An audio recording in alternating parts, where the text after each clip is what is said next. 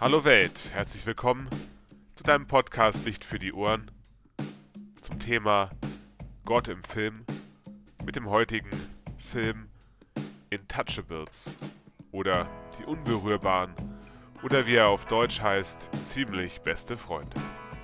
Viel Spaß beim Rein.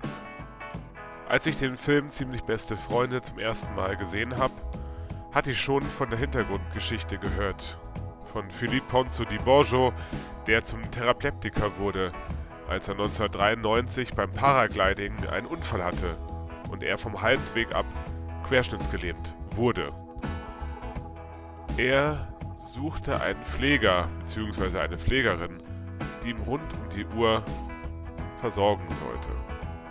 Dann traf er den Algerier Abdel Yasmin Selou, der vorher aus dem Gefängnis entlassen war dieser gefiel ihm von seiner Art und Weise, wie er mit ihm als vorher eher schnöselige, reiche Philipp, der das Leben vor seinem Unfall in Saus und Braus genossen hatte mit vielen Frauen und Alkohol und Rauchen und Eskapaden und allem drum und dran.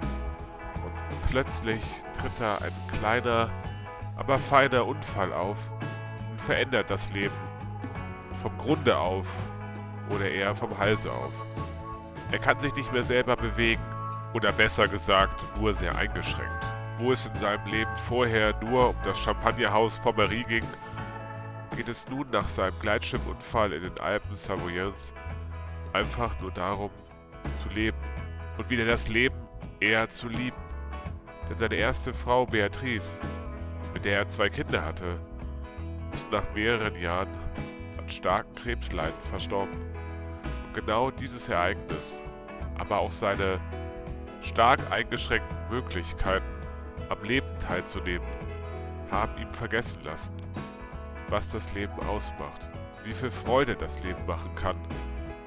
Man kann verrückt sein, man kann blöd sein, man kann fantasiereich sein, man kann das Leben trotzdem irgendwie noch genießen. Nicht irgendwie, das zeigt ihn dann. Sein Pfleger Dries. Ganz deutlich. Aber es ist nicht nur eine Beziehung, das finde ich so besonders in diesem Film, die einseitig besteht.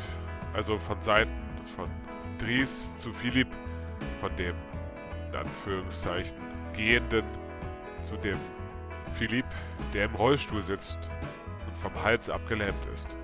Nein, es ist auch eine Beziehung von Philipp zu Dries, also eine dialogische, eine symmetrische Beziehung zueinander. Und das finde ich so besonders an diesem Film. Philipp zeigt Dries, was Kunst ist, was Malerei ist, was klassische Musik ist. Und dafür steht auch für mich eines der Zitate aus diesem Film. Ich habe nur noch meinen Kopf, um abzuheben.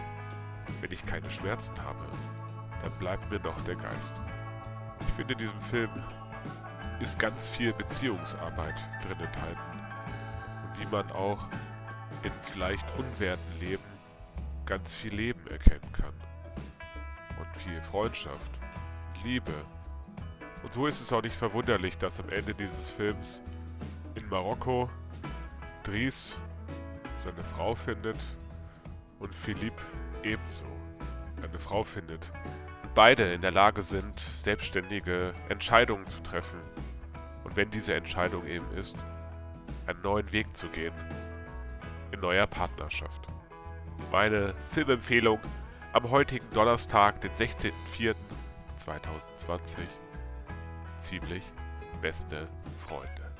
Ein Film von Oliver Nakash und Eric Toledano. 112 Minuten. Viel Spaß beim Reinschauen ich wünsche dir Gottes Segen, ein Licht für die Ohren.